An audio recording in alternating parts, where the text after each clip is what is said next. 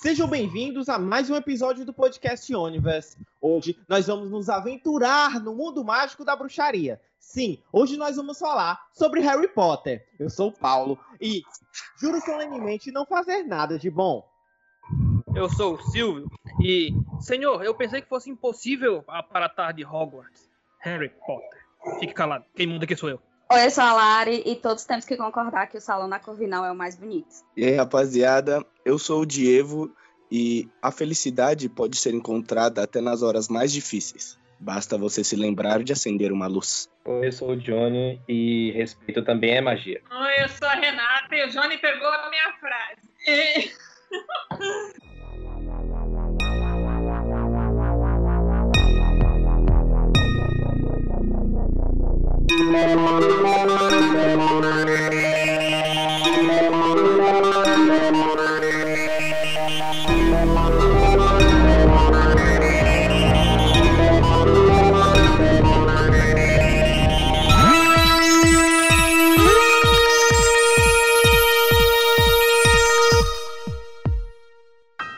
Universe. Muito bem, muito bem. Mais uma semana aqui, nosso podcast trouxe mais um episódio especial para você, seu nerd, que tá aí em casa, que nos escuta todas as semanas. Sim, depois dessa super entrevista que nós tivemos com a Miriam Ficha, hoje nós vamos falar sobre o mundo encantado, maravilhoso e mágico de Harry Potter. É claro que é um programa que você, depois do Senhor dos Anéis, ficou lá me, me perturbando no Instagram. Paulo, quando vai acontecer o de Harry Potter? Bom, está aqui. Hoje eu trouxe um time de especialistas no assunto. Sim, só feras no mundo da magia, né? Todos da ordem de Merlin aqui hoje com a gente. E a gente Primeira tá. classe.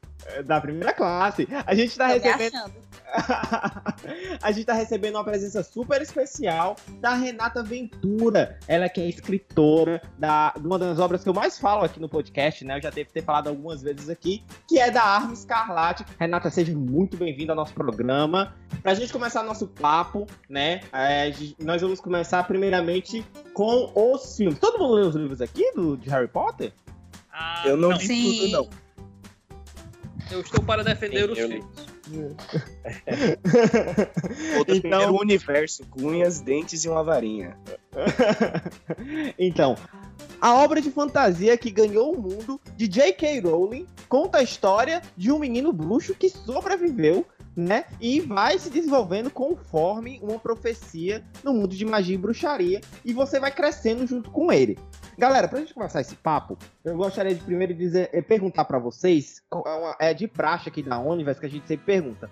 Qual foi o primeiro contato que vocês tiveram com a obra da, de Harry Potter? Então, mano, o meu primeiro contato com Harry Potter foi muito mágico, né? A minha mãe, ela sempre trazia filmes de locadora pra gente. E aí um dia ela olhou assim uma capa, só, que capa bonita, colorida, né? Molequinho de óculos, cicatriz na testa, vou levar. Aí trouxe pra mim, eu e minha irmã, a gente tava na sala, que era o nosso quarto também, né? Sala e quarto, a gente é assim, né? Mora nos cubinhos. E, mano, quando começou o filme, a gente já ficou, nossa, mano, olha só esses efeitos especiais, meu Deus. E, velho, ganhou a gente de primeira. Depois disso, minha mãe, ela começou a ler os livros e falou, mano, essa obra tem que ser tem que ser absorvida por vocês, crianças. Aí, a partir daí, a gente começou a consumir Harry Potter de é, virar um rolê de família, sabe? Começou a vir primos e tudo isso pra gente ir no cinema, assistir junto. É muito louco, velho. E Harry Potter faz parte da minha vida, acho que desde os oito anos, se eu não me engano. Cara, a minha, a minha primeira experiência com Harry Potter, eu lembro hoje, como se fosse ontem.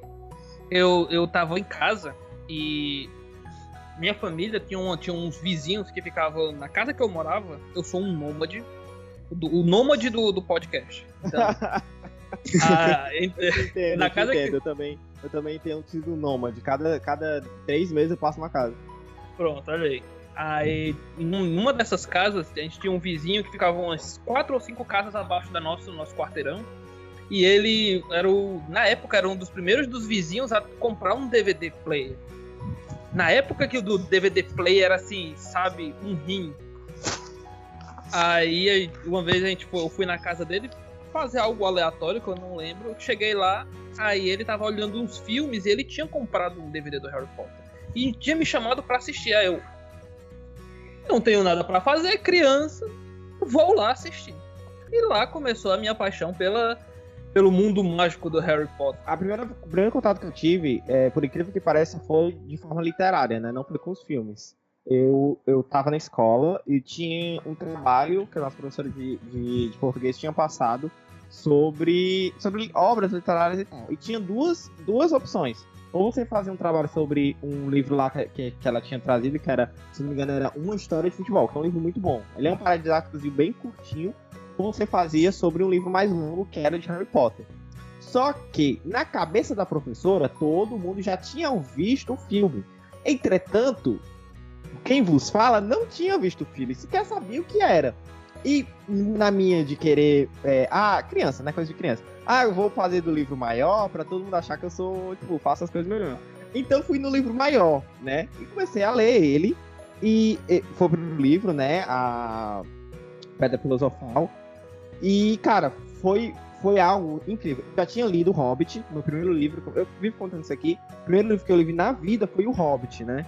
E quando eu fui ler Harry Potter, eu vi muitos elementos do, daquilo que eu achei em Hobbit, eu vi muitos elementos no, no, Harry Potter também. Então aquilo foi me cativando. E eu não sabia que tinha filme, né? Aí eu li o primeiro livro, aí li o segundo livro. Beleza, show, legal. Chegaram pra mim e falaram assim, Paulo, é, é, vamos assistir Harry Potter? Eu assisti, não, lê, não se assiste Harry Potter, se lê Harry Potter. Ele, não, cara, um filme e tal. Aí eu fui assistir, né, os filmes com muito pé atrás, porque até então, naquela época, não tinha filmes de livros que eram realmente reais, fiéis, salvaguarda ali um Senhor dos Anéis da vida. Mas, em geral, não era, não era tão assim. Então, fui ali com o pé atrás.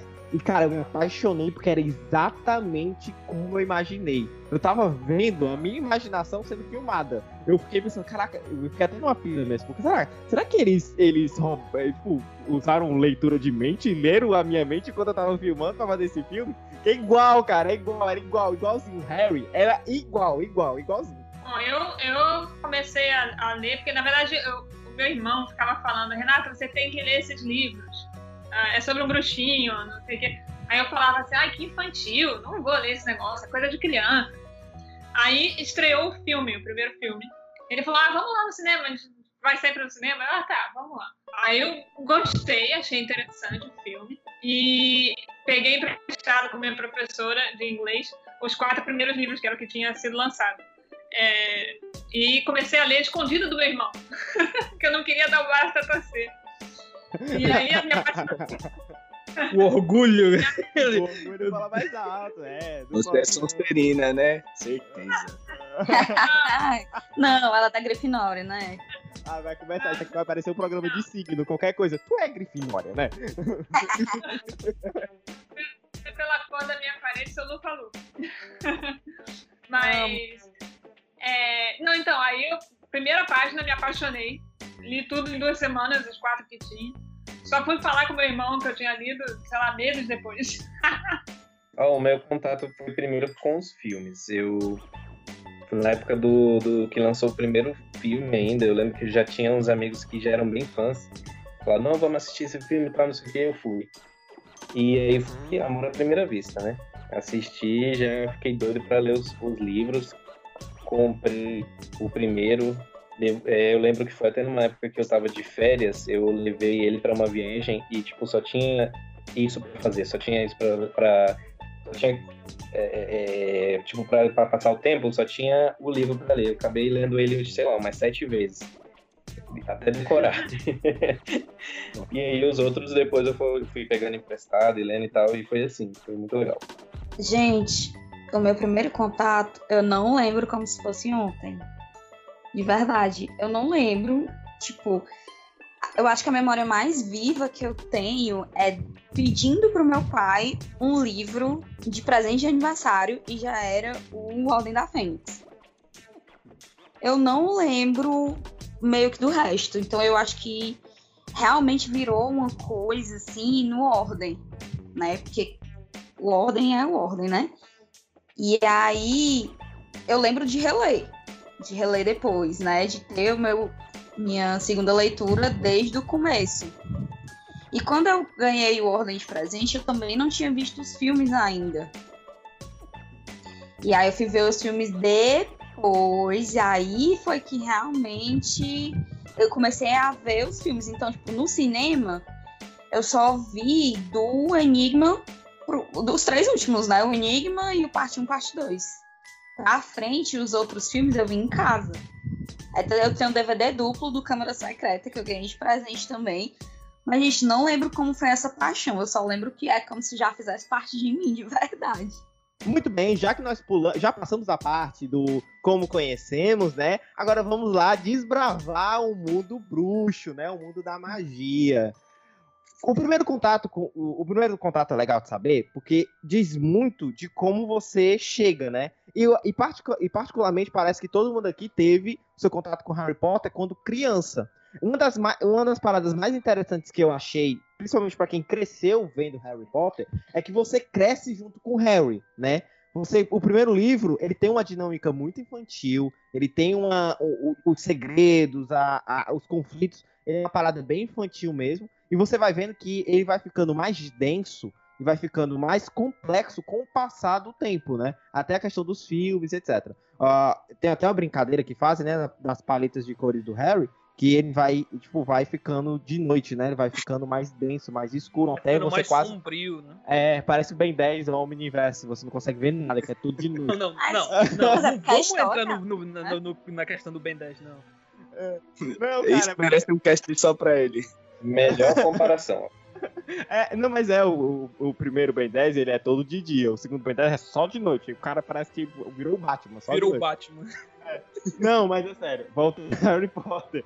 Ah, Harry Potter. Então, ele vai, é, ele vai é, ficando mais complexo e que situações do cotidiano, situações mais, mais ligadas à sociedade, tabus, então vão aparecendo, né? Preconceito, diferenciação de raça, etc, etc. Mas o primeiro livro é muito infantil, ele é muito, como eu posso dizer, lúdico, na questão de que ele não aborda tantas coisas como os outros abordam, né? E o primeiro filme também eles fizeram, eles acertaram bastante em manter algo muito simplório, né? Ele, você vê que ele é uma, uma aventura bem rapidinha, apesar de passar em um ano. O filme, se você assistir o filme em comparação aos outros, eu acho que o mais rápido que se passa é o primeiro filme. Cara, eu acho muito foda essa parte da direção de arte, porque também reflete o amadurecimento do Harry, né? Porque, mano, ele tava chegando na escola, então para ele era tudo mágico, bonito, brilhante. E aí, conforme ele foi vendo as tretas do mundo mágico, aí sim foi tomando a, aqueles tons de cinza e você vê essa densificação, né? Eles conseguiram fazer isso nos filmes de uma forma muito orgânica, mano. E é, me corrigindo aqui, é, realmente eu devia ter uns 10 anos, não uns 8, porque eu cresci com o Harry, mano. É, é muito louco. Eu também lembro que a primeira coisa que eu comparei de Harry Potter é que eu jogava D&D. Aí eu falei, mano, mas o cara é um bruxo que aprende magia e faz feitiçaria, tá ligado? E, e mano, na minha cabeça isso não entrava, tá ligado? Porque são coisas diferentes em D&D.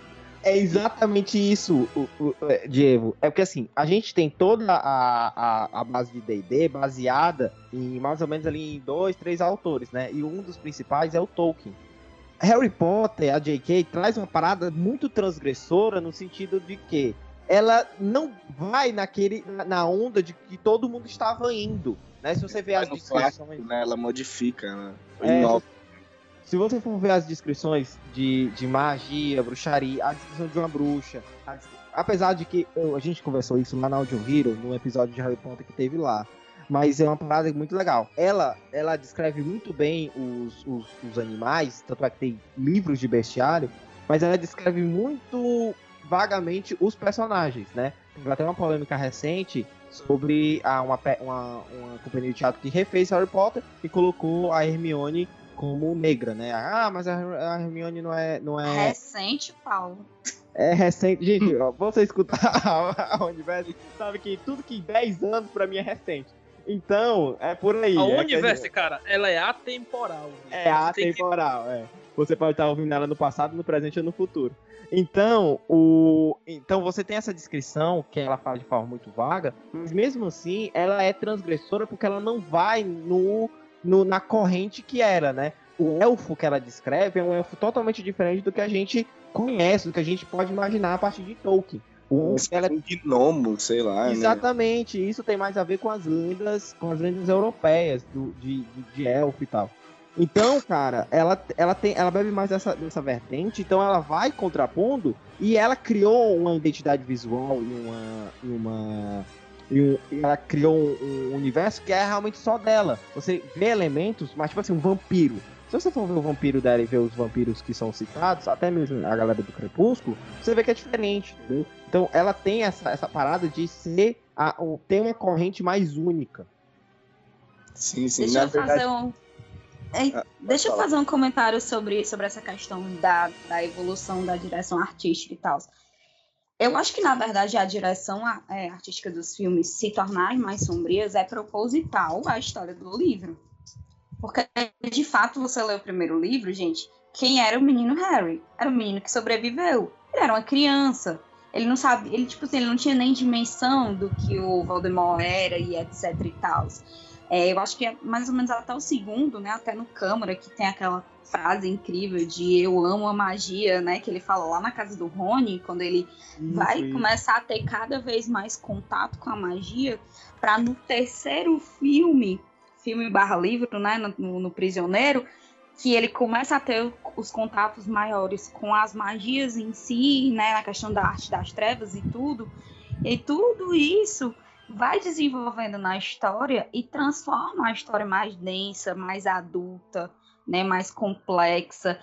O Ordem, o Ordem da Fênix, o livro Ordem da Fênix, que é incrivelmente cheio de detalhes, eu acho que ali é o momento da transição da, da magia do mundo mágico mais infantil e do mundo mágico mais realmente sério, né? Que a gente começa a ver, caraca, a porra vai pegar fogo, entendeu? Eu acho que é mais ou menos isso. É tipo, a Ordem da Fênix é o Avengers do mundo bruxo, tá ligado? Eles aparecem e já roubam a cena. E você já fala, nossa, vai dar treta. É, acho que já no final do quarto, né, já começa a mostrar que, que vai mudar, né? sim, é sim, mas ninguém acredita nele, né, no quarto ainda. Eu, eu acho que tem esse amadurecimento, né, dele, dele do primeiro até o, o quarto, quinto, quinta, quinta história dele, o seguinte dele ser uma criança que desconhecia totalmente o mundo mágico e faz esse intercâmbio anual. Ele vai para a escola durante o, durante o, o período letivo, mas quando ele volta, ele tem que se adaptar à realidade de que tudo do mundo mágico que ele passou convivendo no ano é tudo cortado dele. Então ele tem que recomeçar tudo no ano seguinte. Então, enquanto ele estava com os tios, tudo que era mágico dele era cortado. Então ele tinha que ter essa, tem que ter essa, esse crescimento é, gradual para quando chegar lá mais lá na frente, ele, ele ter, ter aquela, aquela noção de que, ah, esse é o ponto em que eu tenho que tomar uma decisão. O que, que eu vou fazer da minha vida? Eu vou defender é, o meu lado humano, digamos assim, o meu lado trouxa, humano barra trouxa, né? E o humano mágico né? Não, mas então... isso aí, Silvio, Silvio, desculpa te cortar, mas isso é uma parada que mostra como é que quem não entende como é que é criança. Porque se eu sou uma criança que sou tratada mal a vida toda e descubro que eu tenho poderes mágicos, ninguém nunca vai me tratar mal de novo. Não, não, não. Cara, eu vou cancelar vocês. Eu, eu ia fazer vocês. o que ele fez com a tia dele, com, com, a, com a irmã do, do, do tio dele, todo santo dia que alguém me enchesse o saco, bicho. Calma que a gente não, já vai chegar em Hugo Escarlate, ei, gente. Vamos ah, chegar. Sim, sim, sim, sim, Eu acho que a gente tem que pensar de uma forma mais complexa e separar a autora da obra, né? Já que a autora já foi completamente cancelada. Eu discordo do Paulo.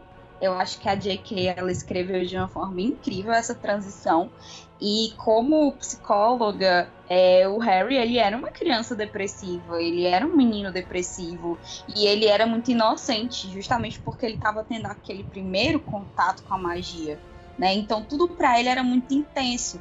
Ele sabia que ele não podia usar magia fora da escola. Então ele, ele cagava de medo, né? Tudo ele não, ele chegava assim a passos lentos e etc. É porque é muita doutrina, sabe? Exige muita doutrina para um rapaz de, sei lá, 14 anos, 12 anos, que foi maltratado a vida toda, descobrir que Paulo, tem ele poder. tinha 10 anos, no- ele tinha 11 anos no primeiro filme, 10 anos, Ele 11 tinha anos. 11 continua sendo, muita doutrina, continua sendo muita doutrina pra, pra ele, entendeu? Crescer no âmbito da, daquele e se manter a mesma pessoa. Mano, Mas aí é aquele negócio, né? Se ele 11 fizesse anos, mágica. Pensa você com 11 anos, você vai com seus parentes no zoológico. Beleza, beleza. Vocês estão lá na casa dos répteis, aí do nada você faz sumir o vidro e escutar a cobra falando. Você vai, você vai querer se revoltar? Não, você vai achar que você tá louco, tá ligado? Com certeza, eu ia levar era uma chinelada. É, depois começa a chover carta na sua sala. Você vai falar, nossa, você é revoltado. Lógico que não, mano. Você vai fugir, você vai fazer alguma coisa. tá não, não, não é ser revoltado. Acha natural. Mas não é isso que eu tô tentando chegar. O, o- onde eu tô te- tentando chegar, Diego? Porque assim, ó, foi uma, uma piada, mas é bom a gente discorrer sobre isso. Porque assim, é, você passa sempre sendo maltratado por alguém. Você descobre que você não precisa e não pode ser mais maltratado por aquela pessoa porque você tem algo para fazer para que aquela pessoa não faça mais aquilo. Você tem duas opções: continuar sendo ou não continuar sendo. E ele decidiu continuar sendo, entendeu? É muita doutrina, brother. Ele- Não, mas eu acho normal. É, é normal porque ele passou a vida inteira sendo oprimido. Então ele, é- ele é tímido, ele é, ele é inseguro. E, e mesmo que a pessoa não percebe que tem esse poder todo, ele ainda acha, assim, é, inconscientemente, ele ainda acha que eles são mais poderosos, que os tios são mais poderosos nesse sentido, que ele passou a vida inteira. Isso é o que eu, que eu, que eu acho, não sei. Ele passou a vida inteira vendo os tios como aquelas pessoas que, que ele obedece, meio que. Ele tem raiva deles, mas ao mesmo tempo tem essa timidez, não sei, essa, essa sensação de, de- Sabe, não sei estou explicando o que eu quero dizer. Paulo, ele é. Sonserino. Psicologicamente, é mais- Paulo é Sonserino, ele é venenoso, velho. O cara, ele foi instruído é- pelo Dumbledore, tá ligado? Ele foi bonzinho desde sempre. Ele não ia atacar os tios dele. Não sei o que é isso, Paulo. Não, não, Não, é ser mas aí- sonserino ou ser venenoso. A questão do seguinte, aí você tem um autocontrole gigantesco, entendeu? Porque, olha, você imagina que você tem essas opções todas, ó. Tem uma cena, a Renata tava falando, eu lembrei dessa cena. É, Eu acho que é no filme, eu acho que não tem isso no livro, não.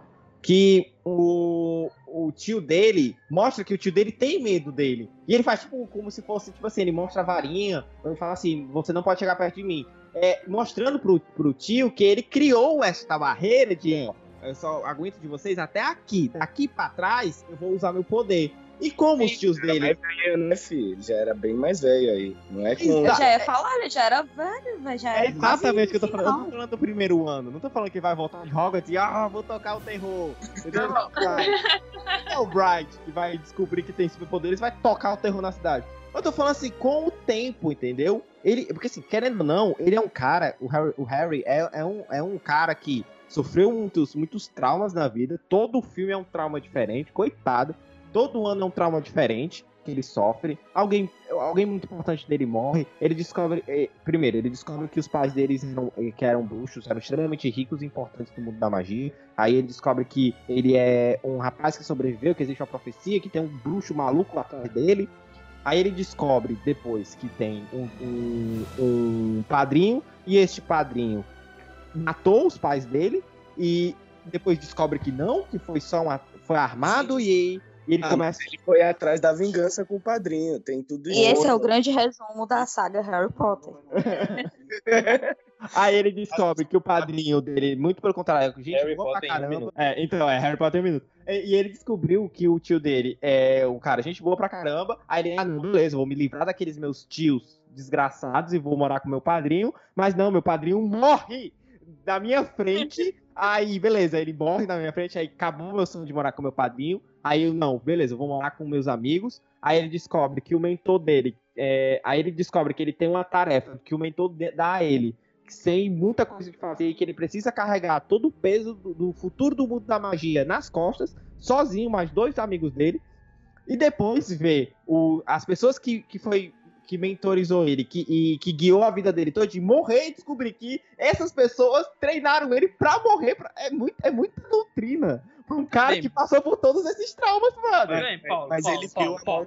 frente Paulo. desde o começo, caralho. É É, é aquele negócio, né? Você, você é criado, né? nasceu, criou, foi criado para o abate. Harry o porco. É, Harry Porco, mas, mas- mas- exatamente, é isso que eu tô defendendo, entendeu? A questão do Harry ter muita doutrina pra um cara que passou por tudo isso. Paulo, ele- aceita que dói menos, é a personalidade dele. É, É, mas eu- Ok, tudo bem. Eu, eu vou, eu vou acabar Não, sendo. vamos, vamos levar em consideração. ele é o, Esse Não, é o Harry, esse é o que da herói. questão. ele é o herói. Tem que Quem fosse assim, o Rony, Exatamente, tem que considerar que ele é o herói, né? Ah, é. o protagonismo, o protagonismo. Essa é a personalidade do, do herói.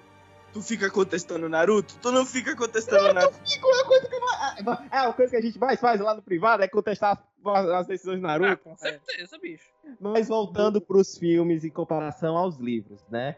É, vocês já, assim, a, a comunidade de Harry Potter acha muito discrepante um pro outro, né? Fala, se eu não me engano, ele é mais fielzinho até o segundo. Depois disso, muda muita coisa, né? Dos filmes pros livros.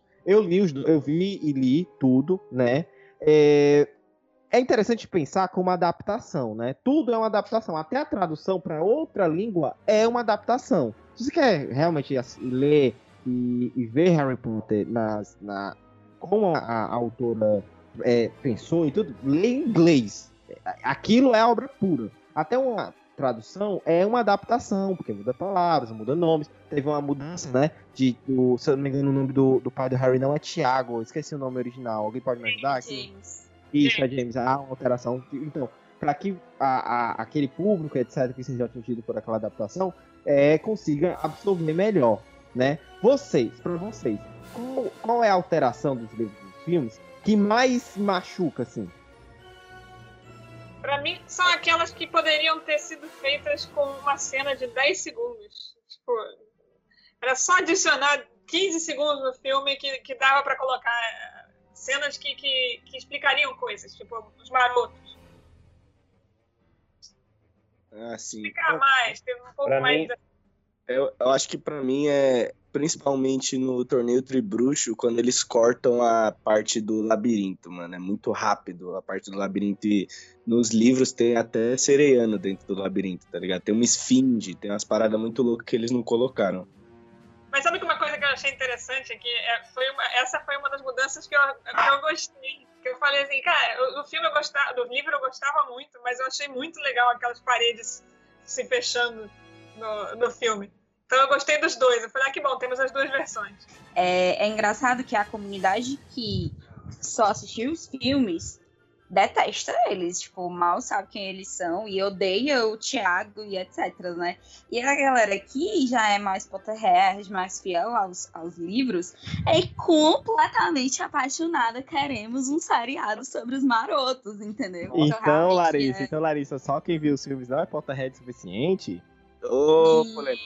Ó o Exatamente. Eu me senti ofendido. Pode continuar. é, eu sou corvinal, gente, então é óbvio que eu vou falar sobre os É a livros. nerdona lá. É. Também- Hermione. Inclusive, isso é algo interessante. De que casa vocês acham que vocês seriam? Claro, você pode pedir pro chapéu seletor, mas baseado na sua personalidade atual. Assim. Eu sou Sonserina, é claro, venenoso pra caralho. Mas a tua casa mesmo? É. Venenosa é. Eu fiz o teste lá no Pottermore hum, antigamente, aí deu Sonserina, aí depois eu fiz de novo umas duas vezes, deu tudo uma casa diferente, tá ligado? Então é Sonserina e acabou. Eu sou corvinal com dois pés na lufa-lufa. No final, com Eu sou é, corvinal parece com acidente e. Sonserina. tá dizendo? É, tipo isso. É horóscopo do Harry Potter. Ah, eu acho Uma que coisa seria interessante. Lufa, talvez com, com, com Sonserina. Eu descobri umas coisas eh, recentemente. Eu falei, ih, Descobriu as coisas recentemente sobre mim mesmo. Seria Lufa-Lufa É. também. Foi por Deixa escolha eu falar uma coisa pra vocês. É, uma coisa legal que uma vez eu tava lendo é que eu vi que a, a casa em maior número aqui no Brasil é a Corvinal. Nós temos uma cultura que nós somos mais inteligentes, entendeu? É tipo isso. No Brasil, Ai, Acho, acho um pouco duvidoso, não tô é, eu dizendo. acho que o ministro de magia que escolheram pra cá não foi muito bom, não. Não. Não, nos eventos de Harry Potter aqui no Rio de Janeiro tem muito lufa, lufano. Muito lufa-lufa. Aqui no Ceará tem muito corvino. Eu não sei se vocês já foram nos eventos aqui, os outros meninos, mas aqui, velho, a comunidade é total corvina. Acho que tem um, dois sonserinos, assim, perdidos no meio do caminho. Sonserina, uh! Eu, eu, né, já que já me denunciaram aqui, me disseram que eu sou venenoso. Sim, eu sou de Sonserina, a casa das pessoas brilham, pessoas calculistas. Sim, eu sou de Sonserina. Nós somos astutos, não vem com isso não, viu? É, A gente é do bem também. Merlin era da Tá metendo um pick blinders ali no meio, que não tem nada a ver, bicho. Uma coisa interessante é, que se eu puder comentar, vocês falou da tradução, né? Que, que Uhum. eles traduzem e mudam algumas coisas para o português. E uma das coisas é uma, uma que vocês mencionaram aí, que é vampiro. Que o, o vampiro que tem na, no sótão, né, do, do, do Rony, é, na versão original não é vampire, não é vampiro, é, é ghoul, é outro ser. Um É tipo, é tipo, é tipo um zumbizinho, uma coisa assim. Não sei por que que traduziram como vampiro. Eu acho que é por conta né? da- do contato, né? Da questão que no Brasil a galera ainda não é tão adepta a este, é, é, este essa, essa questão de condição de monstros, né? Porque É verdade. até Mas porque faz sentido ter um vampiro no porão? Não faz sentido. é porque aqui já tinha passado a nova Band do vampiro, aí é mais comum, entendeu? Maria. Tipo assim, É o já, tem, já tem aquele Aí costume com Tarcísio Meira e tal. É, depois o que aconteceu com, com essa tradução? Porque no, na- no sexto livro, tem a- naquela festa lá dos Lug, tem, aparece um vampiro, tem, tem um vampiro na festa. Uhum. É, é, é mencionado assim em uma frase. Deve ter ficado estranhíssimo para quem leu em português é, achar que é o mesmo vampiro que tem na casa do Rony. Ou não, eu criei toda uma história que o vampiro foi alfabetizado, foi humanizado, Ah, foi, é, foi domesticado, ganhou a liberdade. Tipo, um elfo doméstico, entendeu? Ganhou a meinha dele. Foi pra Universal. É, pra Universal. Não, agora ele brilha no sol, né, também. É, Na verdade, ele, ele, tá- ele frequenta a igreja aí do lado da casa do Paulo, gente. A, a galera tá rápida hoje. a galera tá muito boa hoje. Pois bem, pois é, essa questão da- da- da- das traduções é interessante pra gente frisar, por quê? Porque tem muita coisa do- do- dos livros do, do original pro, pro, pro adaptado aqui no Brasil que acaba que não é que muda, mas acaba dando um rumo diferente, né? Se a gente for perceber as. E uma coisa que eu boto muito na tecla é de como ela descreve a, a, a obra, né? No, tanto no original quanto no, no, no- aqui em português, a, a descrição das pessoas, pra mim, Paulo, Paulo Victor, é muito vaga. Ela só fala assim, ah, é a altura tal, tamanho. Aí quando ela vai descrever uma varinha, ela fala que é tantos centímetros, tem uma envergadura não sei aonde. Gente, eu lendo a primeira vez, quando ela vai descrever a de virgens, foi um, um negócio pra mim que ela passou em cinco páginas descrevendo a quantidade de penas das virgens. Entendeu? É muito. Eu sei que, gente, mas pra que isso? Pra que essa descrição? Paulo hoje tá muito problemático, eu vou te cancelar. Pra quê, Paulo, cara? Pra, pelos mas, seguintes Paulo. fatos aqui, você se apaixonar por ela e mais na frente você chorar. Paulo, Ah, muito me estranha É você reclamar disso, você é um leitor de Tolkien. Não, não, não é reclamar. Olha a treta, olha a treta. É Não, sim, não é você tá reclamar. reclamando. É porque é o seguinte, é, é cada peso uma medida, sabe? Em Tolkien, você tem descrição de tudo. Ele parou pra falar sobre ladrilho, ele vai falar cinco páginas de ladrilho. Ele vai descrever um hobbit, cinco páginas de um hobbit. Quando chegar em elfo, então, nossa. Aí é, ele tem cinco livros pra descrever os elfos, né? Tem um livro inteiro que é Submarino, só pra descrever as vidas dos elfos. É, de, com a criação do mundo junto com os elfos. Então é muita descrição. É um cara que. Nossa, descrição demais. Só que Paulo. a J. Oi. Ó, eu, eu, eu não estou querendo defender a J.K., é porque eu realmente já fiz esse processo de separar a obra do autor, tá? Que foi necessário. Mas assim, é, a magia, exatamente, eu, na verdade, eu, Larissa, acho que foi proposital ela não descrever os personagens dessa forma, justamente para não criar os estereótipos, para deixar a nossa imaginação como uma forma mágica criá-los na nossa cabeça. Do mesmo jeito que você citou da Hermione negra na peça, Uhum. certo? Em nenhum momento diz que a Hermione é branca. Exato. Em Não, nenhum exato. momento diz isso. É, é, também, tipo, o livro, né, a saga inteira, ela fala muito sobre amor, né, sobre amor.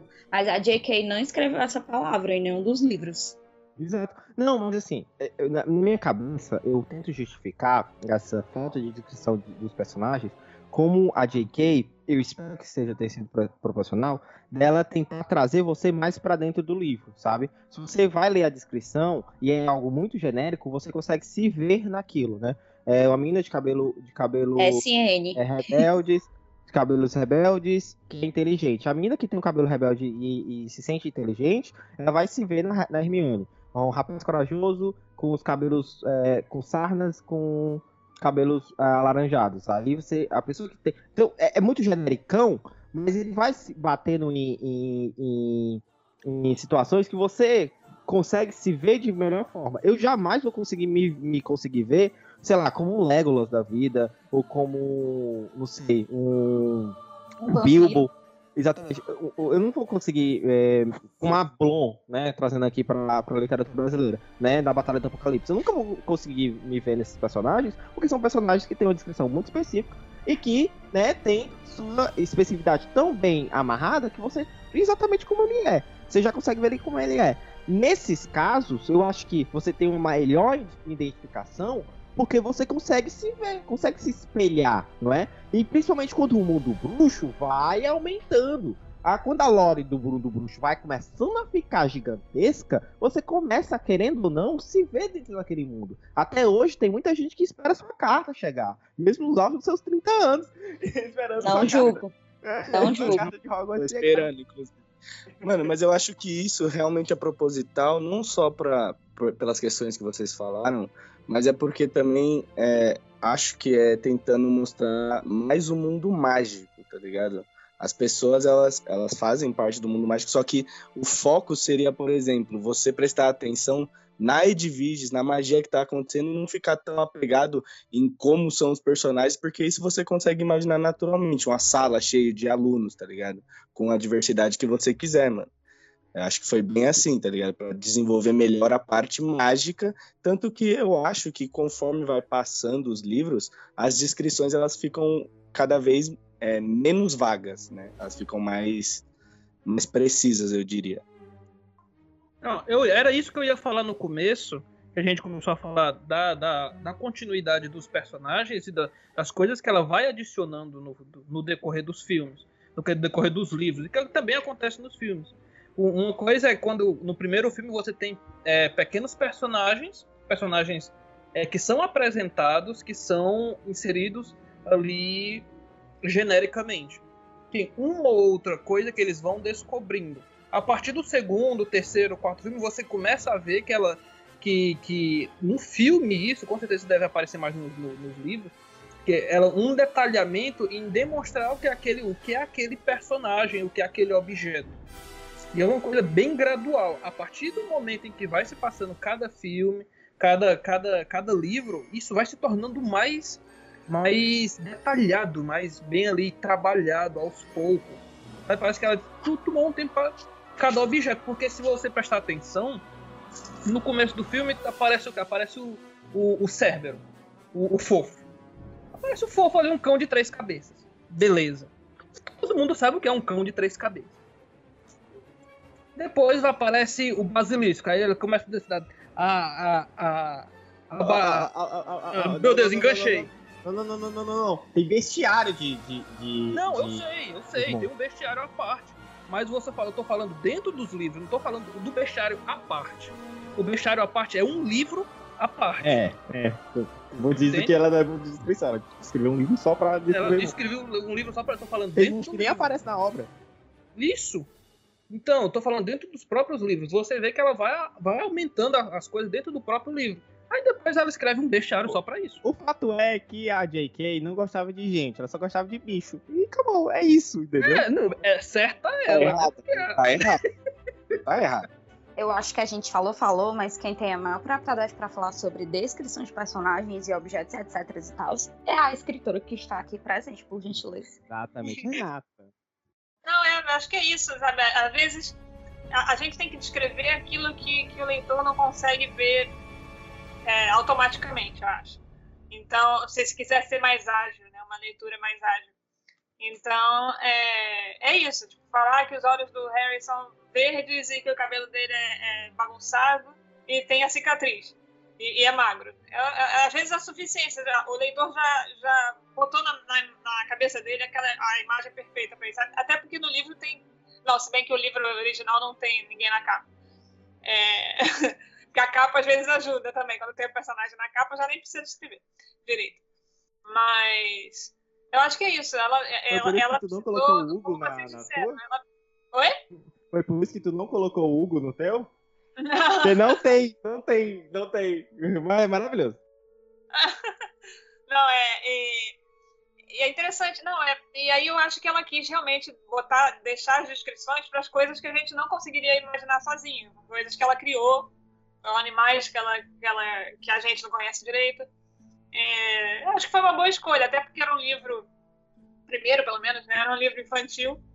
E ela não ia também pesar o livro com um monte de descrição sobre a espinha do, do, no olho, do- perto do olho esquerdo do Harry, essas coisas. Não, não precisava de tanta, tanto detalhe. Temos Eu acho que deu certo.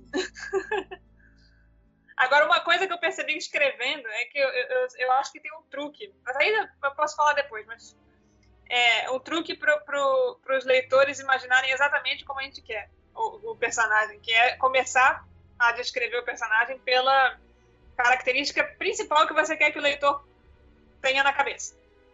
Porque eu já percebi, eu já percebi que é, assim funciona melhor. Se você, se você quiser tipo, que ele seja um personagem cabeludo, diz isso primeiro, porque se você falar primeiro do, do rosto, é, as pessoas vão imaginar ele careca, vão imaginar ele de qualquer outro jeito, e aí é difícil tirar essa imagem da cabeça dele. Isso é um truque para quem quiser escrever, é, é uma- é um- Olha algo aí. que eu descobri. Olha aí, ó. Não, é- a Universe está me dando o dicas de como escrever o seu livro. Então, com a gente, tá, a, gente tá falando, a gente tá falando muito da questão da- das descrições do dos personagens através do livro, mas vamos lá pros filmes, né? Vamos lá pros filmes. A, a gente falar da, da escolha do, do elenco do filme, que foi, pra mim, uma das melhores escolhas. Tem uma, tem uma, uma curiosidade muito interessante, é que durante a, a escolha do- do- dos, dos personagens principais, o Ron, a Hermione e o Harry, é, pediram para eles fazerem uma redação, né? As crianças fizeram uma redação. A Hermione entregou uma redação de cinco páginas, descrevendo o que ela achava da Hermione. tal. PS, a Emma. É, mas É? desculpa. É, é. Gente, quem ouve a Oliver sabe que eu sou péssimo de nome. Então, o episódio de Senhor dos Anéis, eu fiquei só errando um monte de coisa. Recebi um monte de mensagem de Paulo, o nome não era aquele, a pronúncia era aquela. O nome não era aquele, a pronúncia era aquela. Me desculpa. Porra, Então. mas eu. Eu vou te cancelar o episódio inteiro, Paulo. Obrigado, obrigado. Como se a internet não já fizesse isso. Então, continuando, né? A Emma entrega os cinco folhas da, da redação dela, o que ela acha e pensa sobre a, a Hermione. O Daniel entregou ali um- uma, uma página e meia só, algo bem, bem simples. E o. Gente, esqueci o nome do outro ator. É, Larissa, me ajuda. O Rupert. Ele, é, o Rupert. Ele entregou nada. Ele não entregou nada. Ele tipo assim, gente, eu não, não- não vou fazer isso aqui. Ele Então, esqueceu. Ele é- esqueceu. Então, isso mostra bem legal como os personagens foram feitos para os atores, né? Você sabe que eu, eu, eu, adivinhei dois atores do segundo filme. Do segundo, não. É do segundo? Ah, esqueci agora. É, enfim. Eu adivinhei dois atores. Ah, lembrei, lembrei. É, enquanto eu li o segundo livro, eu, imaginei o Lockhart como, como o Kenneth Branagh. E aí eu falei, ah, seria ótimo se chamassem o Kenneth Branagh pro filme. Aí eu vi o trailer, chamaram! E o outro foi o, o outro foi o Lucius Malfoy também. Tava lendo, aí eu vi o filme Patriota com o Jason Isaacs. Eu falei, cara, ele ia ser ótimo pro, pro Lucius Malfoy. E aí foi exatamente. É, eu pô, já, tô, já posso ser contratado. É, gente, pode ser. Acho Ela como professora gente- de, de, de, de previsão de futuro, né? É, resposta criminosa. Vocês estão falando de escolha de, de elenco perfeita sem, sem considerar os Animais Fantásticos, então, né? Então, Não vamos É, considerar os ok, Animais Fantásticos é, como a franquia Harry Potter, então, né? vamos deixar Vamos de mais devagar. fantástico pra outro momento, que é outro. Aí já é. É Falar de Harry Potter. Falar de Harry Potter já Aí é vai ser minha vez de ser cancelada. A gente fala de Lockhart, eu lembro logo que ele é um dos maiores e melhores bruxos do mundo mundo. Sendo melhor do que até mesmo Alvo Dumbledore. Porque ele é o maior bruxo, não é mesmo, Diego? É, então. Ué. Ele é o maior de todos. O maior de todos. Gilderoy Lockhart. Mano, mas assim, a gente não pode negar uma coisa. Ele é um ótimo é, legilimento, se eu não me engano, que mexe com feitiços da mente, né? Na o cara ele memória. consegue apagar e reescrever memória muito bem. Gente, ele era lufano, não era? Ou era Não cor... Não, ele era corvinal, eu acho. Aí, ó, o mal aí, ó, tá vendo? E os caras ficam falando da Sonserina, né? Enfim, Você não acabou assim, de dizer que ele era inteligente? Não, mas Sonserina é astuto, não inteligente. eu acho Ah, Não. Eu acho que não só a escolha do elenco principal foi muito acertada, né? A escolha do, do- também. professores. A, a, a escolha dos professores é algo inacreditável, né? Você tem ali na, no Harry Potter só gente de peso. E até as transições, né? Pra você que tá ouvindo aí de casa e não sabe, mas o primeiro Dumbledore, o ator que fez o primeiro Dumbledore, ele não é o mesmo que faz, é, se eu não me engano, a partir do segundo filme. Não é, gente? É o terceiro. É, o ator, ele falece, né? e acaba é, passando o papel para outro ator que pouca gente sabe, mas não é o mesmo, apesar de ser muito parecido ali. A ca- caracterização do Dumbledore foi feita de forma muito interessante. E tem até uma curiosidade. finalzinho do terceiro filme que muda. Isso. Vocês precisavam ver a minha cara quando eu descobri que não era mais o mesmo ator. Fiquei passado no chão. É, todo mundo fez isso. Eu Porque, assim, eu só vim descobrir, assim, eu acho que foi sexto ou foi sétimo filme. Eu tava lendo alguma coisa na internet, aí, aí eu vi, vi, vi essa notícia, ué, não é o mesmo ator? Como assim? Aí fiquei olhando as fotos do eu- comigo, assim. Meu Deus, como assim? Não, e o pior foi, o outro morreu. Foi pior ainda, né? E o engraçado é que, assim, existe uma curiosidade que muita gente confunde, né? O Dumbledore e o Gandalf, né? De Senhor dos Anéis. E, inclusive, até o Ian McKellen, ele faz essa piada. Ele, às vezes ele diz que tá vendo alguma coisa solta, acaba vendo alguma imagem do, do Dumbledore e pergunta, é, sou eu ali? Mas o que, a curiosidade que envolve o Ian é o seguinte, que quando o primeiro ator morre, ele é chamado para substituir e fazer o, o Dumbledore. Só que ele recusa, porque o, o ator. Gente, eu tô falando ator porque eu esqueci o nome dele. É isto. E. E o Ian, o Ian McLean. É, perdão, me perdi agora. É, o primeiro ator que, que interpretou o Dumbledore, ele não gostava do trabalho do Ian McLean. Ele dizia que o Ian McLean era um ator muito secundário. Ele não gostava do trabalho dele. Eles tinham uma picuinha ali hein, de bastidores.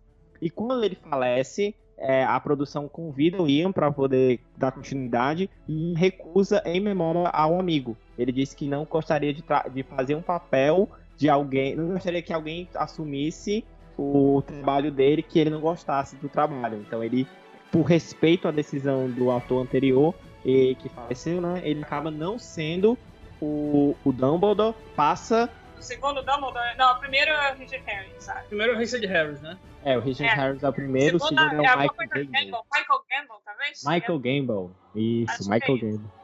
Então, né? Inclusive, os dois são muito parecidos, mesmo sem descaracterizados. Ambos são muito parecidos, né? Então, e- eles acabam ali, é, ele acaba dando continuidade ao Alvo Dumbledore e é uma escolha mais do que acertada, porque ele manda muito bem no papel, manda muito bem. Você realmente acredita nele como Dumbledore. Pra quem leu e conhece o, o, o Dumbledore na- nas descrições como um velho sábio e tal, o Dumbledore nos filmes ele tem a mesma pegada. Brother, eu acho que essa questão do- dos personagens é, é muito foda, porque assim, quando os caras escolheram os atores, parece que realmente cada ator foi feito pro seu personagem. Porra, o Draco Malfoy, você olha pra ele, você sente nojo da cara dele desde o começo. Antes dele começar a falar, você já fala, mano, esse cara com O gel tom. pra trás, meu Deus do céu. Tá ligado? Eu sou apaixonado você pelo se- Snape, tá ligado? Ele, é- Você eu acho sente nojo do Tom Felton em outros filmes, bicho. Você, eu assisti Mesmo. o, o, o- um filme, um filme que ele fez depois foi, se não me engano, o Planeta dos Macacos. A Sim. origem. Foi, foi. E, e eu Não, assisti não, ele esse tem filme. aquela carinha, ela tem aquele carinha de quem sempre tá assustado, brother. É, bicho. Parece que vi um fantasma a todo momento. Parece que ele vai é chorar, você vai dar um falar Ele tem cara de playboyzinho. Cara de playboyzinho. Essa é a cara. Nossa, você olha pra, você olha pra ele, escroto. Uma pessoa de peso muito, muito bem colocada, que caiu perfeitamente com o seu papel, foi a Meg Smith. Que a é McGonagall, não é? a Minerva McGonagall. Cara, Nossa, aquela mulher foda. como Minerva é maravilhoso em todos os filmes. Nossa, Todos ela, os ela filmes. solta o É feitiço, ela verdade. sempre quis fazer esse feitiço. É muito. É, cara. Tipo, Muito siga legal. esse táxi. Ela é a primeira personagem a aparecer no filme, não é? Que ela uma vira um gato. primeiras. É o Dumbledore. Não, ó. É, o gato, na verdade, né? É o gato, aí. Aí noite. ela, o Dumbledore e o Hagrid. Não, não, é bem no começo. É um Eu gato. acho muito.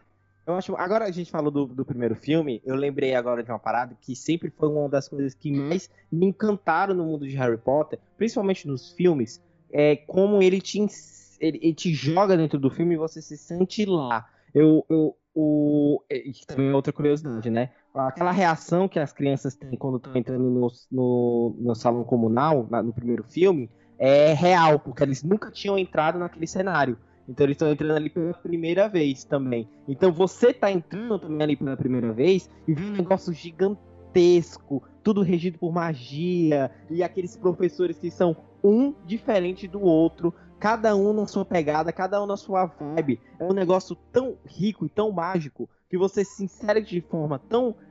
Tão, tão, você fica tão absorto, você fica realmente dentro dali da, daquela, daquele mundo que aquilo te arrebata e você só quer saber o, você não quer saber o fim da história, você quer viver lá dentro. Cara, eu acho Vou muito. chorar já já. Eu acho muito foda o jeito que eles explicam o conceito de magia, né? Porque, cara, é, como eu falei, a gente que é cria de D&D e, RPG, a magia ela era muito no nosso imaginário, não tinha nada muito legal pra assistir, pra ver e falar, porra, magia, pá. E eles demonstram a magia de uma forma muito foda. Pô, o Vingardium Leviosa, quando eu vi a primeira vez, eu fiquei, meu Deus, a pena tá levantando, meu Deus, não acredito, Harry Potter. É, é muito foda Não, isso. Primeiro a pena Eu explode. fiquei assim, eu fiquei assim quando. É, no primeiro Alô Rumora. E Quem eu é criança que nunca pegou uma caneta pra tentar fazer igual, né? Nossa, Eu- eu fiquei muito assim gra- quando um eu vi. na rua, sabe? Eu fazia muito. Eu fiquei assim quando eu vi Hogwarts pela primeira vez. Quando eles estão naqueles barquinhos indo pra Hogwarts, foi ali que eu que o filme me pegou. Ali que o livro também ele dá uma pegada, que ele descreve Hogwarts, que eu fico, meu Deus do céu, olha o tamanho e a dimensão disso. Eu quero estar lá. Eu quero estar nesse castelo, eu quero estar nessa escola. Então, né? Então a gente vai falar sobre mais um pouquinho sobre a história do filme. É, começando ali com o garoto que sobreviveu, que é o nome do primeiro capítulo do primeiro livro, que é o menino que sobreviveu, né? Ele sobrevive lá a, a, a grande ameaça, que, é o Voldemort, né? Que é um bruxo das trevas, poderosíssimo, que, que por conta da profecia vai à casa do, é, dos Potter para poder matar a criança, né? Dali. E... O Valdemar, né, Paulo? E o Valdemar. Só que o Valdemar, ele é, cara, o Valdemar é muito burro. Ele é, ele é um dos maiores vilões da história, tá? mas ele é burro. Ele vai usar magia. Se ele tivesse um, um, sei lá, uma arma de fogo, seria mais rápido. Entendeu? Nossa. Teria resolvido o problema de forma mais simples. Paulo, corrigindo você em duas coisas. A primeira é Lorde das Trevas. Beleza? Não é bruxo das trevas. Só pra começar, é Lorde Não, das mas Trevas. É, Olha o mas Sonserina aí, olha o Sonserina aí se revelando. Paulo, eu te dou razão. Devo. A segunda Devo. coisa é que arma de Devo. fogo não ia pegar, era um escudo mágico, tá ligado? Se o Devo. bagulho protegido de magia, imagina uma bala, tá ligado? Devo, Devo. Pode falar o nome dele, ele vai tentar te matar do mesmo jeito, tá bom? Não, mas É, isso virar um comensal da morte, tá tudo bem, mas eu um então tá tranquilo. Quero prender ele. Não, mas, mas, Paulo, eu te dou razão, eu te dou razão nesse negócio dele ter ido, ter ido com, com esse negócio, mas é porque uma coisa muito importante é que ele não farejou esse negócio de. de da, do, do escudo protético, né? Ele não teve esse, esse, esse espírito olfativo pra isso, se é que você me entende. sabe? Nossa, Não. que ironia. Meu Deus, Silvio. Meu Deus. Cara, essa piada. Foi pior. Foi triste, né? Foi triste, eu sei. Então, continuando, né? O, o Harry, ele, ele sobrevive, né? A magia ricocheteia aí. O Harry, spoiler pra você que não assistiu todos os filmes. E o, a alma do, da- do Valdemar se, se espalha em, em, em sete, teoricamente em Não, não, sete. não, né? não. Não, não, não é assim. Não, não, não, não. Não é assim. Ele fez as Eita, vamos Antes o ele fez isso Paulo. antes. Paulo, eu o li o livro Paulo. errado, então. Paulo, Paulo, é o seguinte, ele já tinha feito cinco Horcrux. Ele ia fazer sete. Quando ele matou o Harry sem que, que- matou o Harry, ó, e quando ele jogou a, a maldição no Harry e voltou pra ele, o corpo dele definhou, a alma dele que tava naquele corpo, a parte que tava naquele corpo, se fragmentou e entrou uma parte dentro do Harry e a outra fugiu lá pra Albânia, uns bagulho assim. Tá ligado? Então, a, a fragmentação da alma dele foi antes, não se dividiu na hora da maldição. Pode continuar. Sim, sim, sim, sim. Obrigado, obrigado pela correção, Diego. Então, ele passa a ser criado pelos tios que falam pra ele que ele é uma criança que, que os pais morreram bêbados num acidente de carro e etc. Até que, a, alcançada a dada idade, ele recebe a cartinha de, de Hogwarts, né? E descobre que ele é um bruxo, um bruxo muito famoso, né? E tem uma parada do filme que eu gosto muito, que é o Beco Diagonal. Que é Nossa, quando ele melhor parte, melhor parte. é uma das melhores partes, cara. Quando você entra no beco diagonal, parece o beco da poeira aqui em Fortaleza. Mas quando você entra no beco diagonal. Deus, sim! Nada a ver, tentou ser engraçado, mas não deu certo. Não!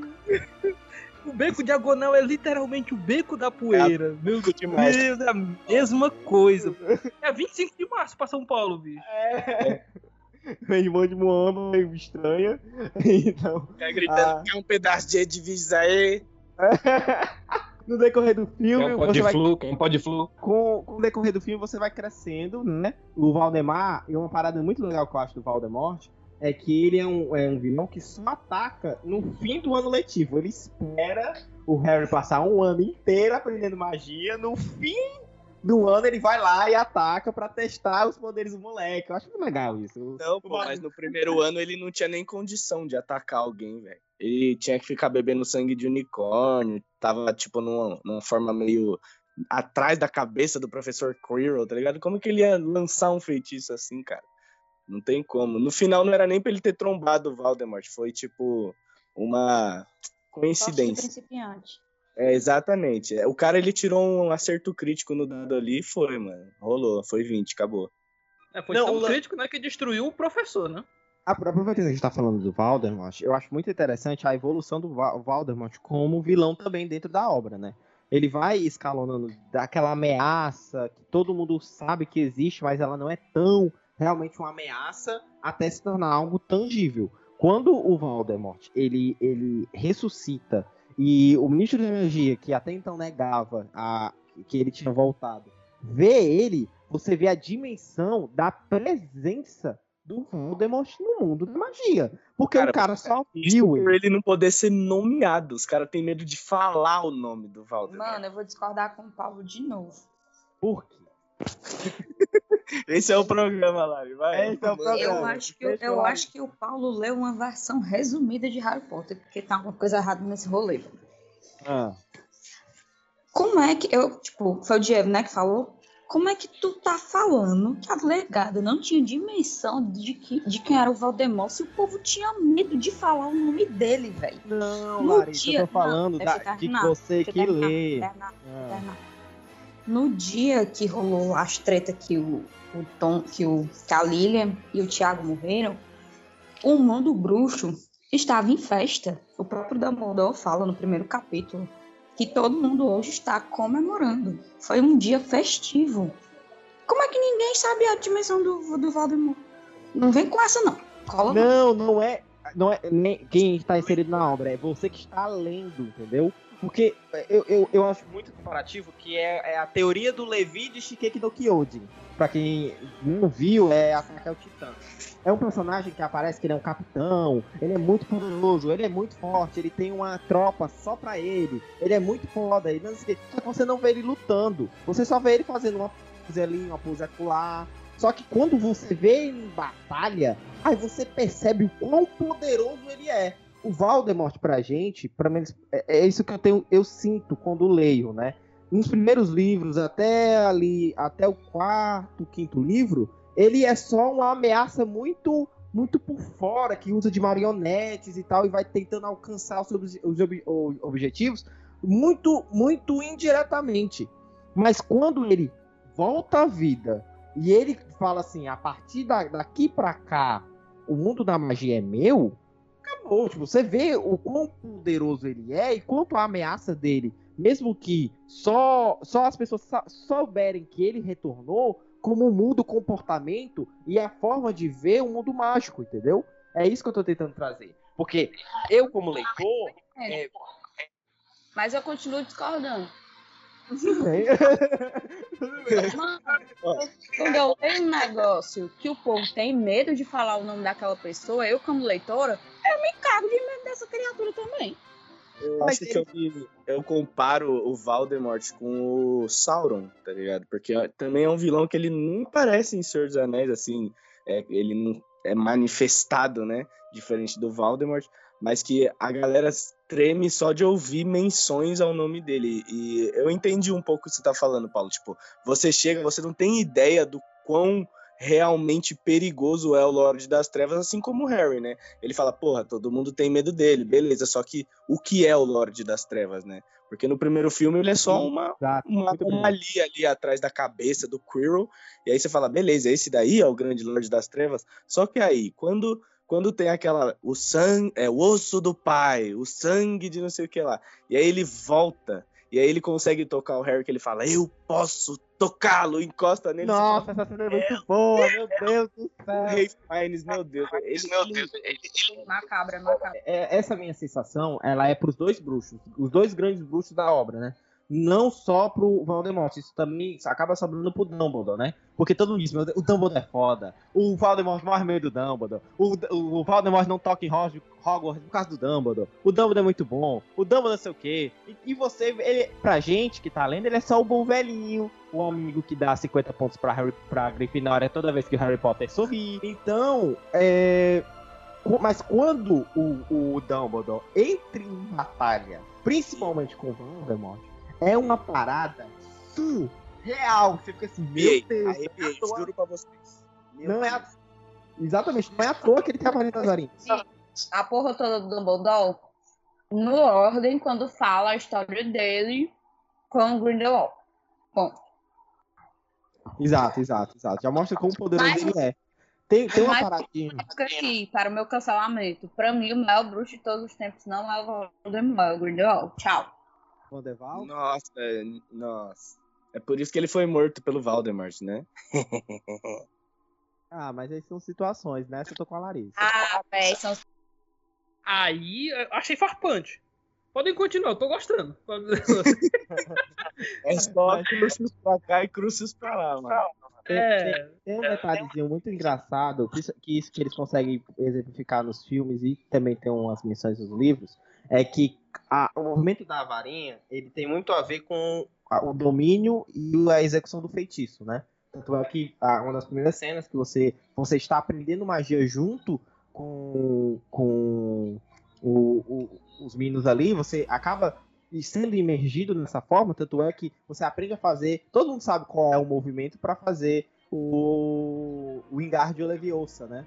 Então, a, o movimento da varinha ele tem muito a ver com a execução do feitiço. Tanto é que pro, do meio pro fim ali da saga, você nem vê mais eles falando o nome da magia, mas eles só executando o movimento da varinha, você já sabe qual magia eles estão executando.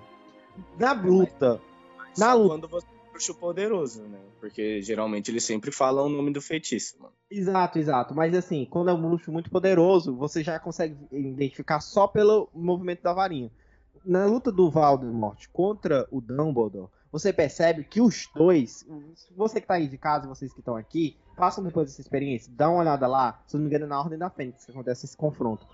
Que eles estão lutando e às vezes a câmera dá um close na mão deles. E eles estão fazendo tipo uns toquezinhos, como se estivesse Magia lutando. Eles estão a tipo. Exato, eles estão dando só uns toquezinhos na varinha, como se estivesse lutando esgrima. Algo muito sutil, algo muito simples que vai fazendo com que o faixa de luz da, da magia altere. E eles vão fazendo um- uns toquezinhos leves. E isso, cara, é de um primor inacreditável. Porque é algo que vai muito mais além do que só executar magia. É o domínio e, e você fazer com que aquela magia seja a maestria de dois super bruxos lutando, cara. Sim, sim. É, é- eu acho que essa é a parte que puxa mais pra magia de D&D, tá ligado? Porque é, a gente não, não imagina quando é criança, mas a magia de D&D não é só você falar a magia, esticar a mão e soltar, né? Ela é vários rituaizinhos, posição de mão, palavras, posicionamento de pé e tudo mais.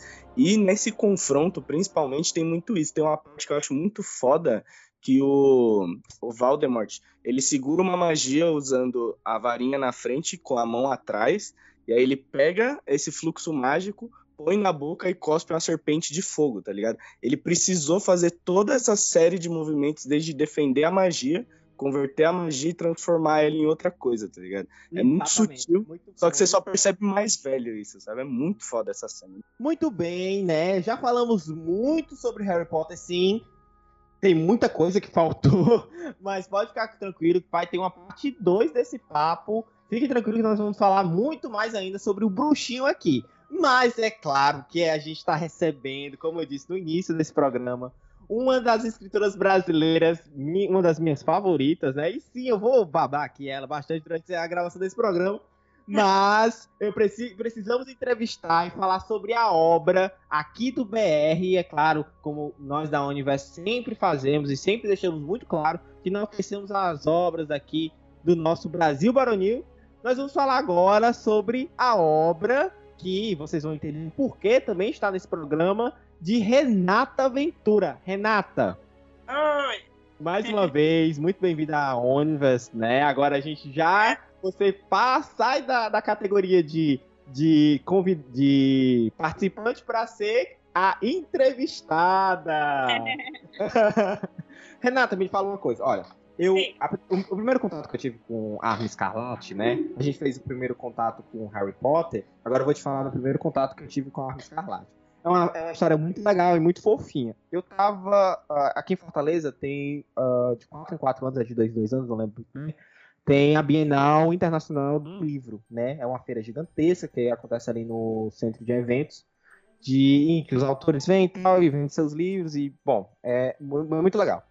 E eu estava passando em uma das da- dos corredores gigantescos, e alguém saltou. E eu tava com duas amigas. E alguém saltou na minha frente e falou assim: Você conhece a magia que existe dentro de um corcovado? Eu fiquei assim, que? Que corcovado? Magia? Que que é ela? Vem cá que eu vou te mostrar. Aí eu- ela foi lá, me explicou que era arma escarlate. E eu fiquei apaixonado. Eu fiquei, caraca, que massa! E tudo e tal. É- é- Ela, inclusive, vendeu pra mim dessa forma, juro pra vocês. É, é o Harry Potter brasileiro. Eu, caraca, sim, eu quero o Harry Potter brasileiro. Como é que seria? Eu fiquei. Ai, só que na hora eu fui só. Porque assim, ó, quem vai pra Bienal do Livro tem essa, essa sacada. A gente nunca vai com grana no bolso pra comprar. Porque se for, você se lasca. Porque você sai comprando a- as primeiras coisas que você vê. Então, você vai dar uma volta, ver todo mundo. Depois você volta só pra comprar aquilo que você quer realmente comprar. Aí, na hora, eu não pude comprar, porque, mais uma vez, eu tava nessa tática de, de, não, de não comprar nada na hora. Aí eu fui pra casa. E eu fiquei pensando nesse livro. Meu Deus do céu, como é que deve ser? Eu acho. Ah, e a capa também, vermelha e tal, muito linda. Eu, pô, como é que foi? Eu fiquei na, Eu realmente fiquei com o livro na cabeça e, e toda aquela, aquela coisa. Cara, preciso voltar lá, cara, preciso voltar lá. No outro dia voltei, comprei. Inclusive, eu tenho até uma denúncia pra fazer aqui. Que. Não, mas não para a Renatinha, pelo amor de Deus. Mas pra um colega meu, eu comprei esse livro, eu li ele, eu devorei ele. Tipo, cinco dias eu li ele todinho. Eu devorei o livro, maravilhoso. E ele, era, ele estava autografado pela Renata a punho. Aí eu, de idiota, e isso vai um alerta pra você que tá de casa. Não empreste seus livros. Não, deixa em casa, deixa guardado. Eu emprestei o livro nunca pra empreste uma... seus livros. Eu emprestei um livro para um amigo e sim, ele destruiu o meu livro. Eu tive que comprar outra versão que não está autografada. Eu estou aqui com meu coração em frangalhos. Aconteceu o mesmo também com o meu primeiro. Voltar ao autografo de novo. Opa! Aconteceu a mesma coisa com meu, a minha primeira edição também. Eu emprestei, só que a pessoa não destruiu, simplesmente sumiu. Ah, acontece, Só que- acontece. Não, Só que eu tenho. A sorte é que eu tenho a segunda edição também autografada. Ah, não tenho. Obrigado, obrigado essa minha cara. E você, ouvinte da Universo, fica um recado, não empreste seus livros. Mantenha-os em casa. Não tem por que emprestar seus livros. Sabe se você quer ler? Leia na sua casa. Não deixe sair do seu portão, porque eles vão. Ou compre, né? Compre Compre, e ajude o autor. Compra o ajudador, verdade. Então, vamos lá. Continuando aqui a nossa. Nossa é, eu quero saber, Renata. Agora, é é legal de, de te receber aqui, porque eu sempre tive várias perguntas para te fazer sobre a obra. Eu não pude fazer porque eu era apenas um leitor de Fortaleza. Ah, ah, mas agora. ah, mas, gente, ó, é, você tá de- falar comigo no Facebook que eu tô lá. Exatamente, exatamente. A Renatinha ela é muito acessível, é um amor de pessoa. Sempre que você tiver, que você lê o livro e tal, você pode buscar dela, você manda mensagem pra ela no privado, ela responde, você manda e-mail, ela responde, é uma pessoa maravilhosa. Mas agora, aqui olhando pra você e tal, eu posso fazer mais perguntas que eu sempre tive. Eu quero saber pra ti como foi essa experiência de ah, eu vou criar um mundo mágico todo baseado aqui no Brasil. Bom, eu, eu, enquanto eu lia Harry Potter, eu já ficava imaginando né, como é que era no Brasil. Ela até mencionava algumas coisas. né, né, mencionou que existia uma comunidade bruxa no Brasil. Aí eu fiquei, ah, como é que seria? E aí eu vi uma entrevista com a, com a J.K. Rowling em que um fã americano dela perguntava se ela um dia ia escrever um livro sobre uma escola de magia nos Estados Unidos. Ela disse que não, mas que se ele quisesse, ele podia escrever o dele. Aí eu falei, ah, beleza, então eu já estava com essa vontade. Agora tem a autorização, né? Porque basicamente ela falou: ó, quem quiser escrever a sua versão no, no seu país, pode. Aí eu, perfeito, aí eu comecei a pensar como seria. Foi bem legal, porque assim, a primeira coisa que eu, que eu quis é que eu queria, eu queria um, personagem, um protagonista anti-herói. É, O Harry, eu gosto muito do Harry, mas o Harry é muito bonzinho, né? A gente sempre sabia o que ia Tá, fazer. obrigado, Renata. Obrigado? Renata. Obrigado, obrigado. Você, você só está. Vamos ter falado no Saiu, começo do programa. A Larissa saiu já. então a gente vai. Obrigado, Renata. Ah, é, eu queria ver como é que seria do ponto de vista de um Sonserino, né?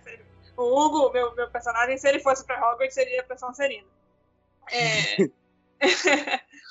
Mas... Total, total. Então, essa foi a primeira, primeira ideia que eu tive. Outra ideia que eu queria, assim, inicial, é que eu queria que ele fosse de uma comunidade, tivesse todos esses, essas, esses problemas e essas, esses temas para discutir no livro. Porque eu sempre, eu sempre acredito que, desde criança, eu acreditava que a literatura podia mu- mudar o mundo, né?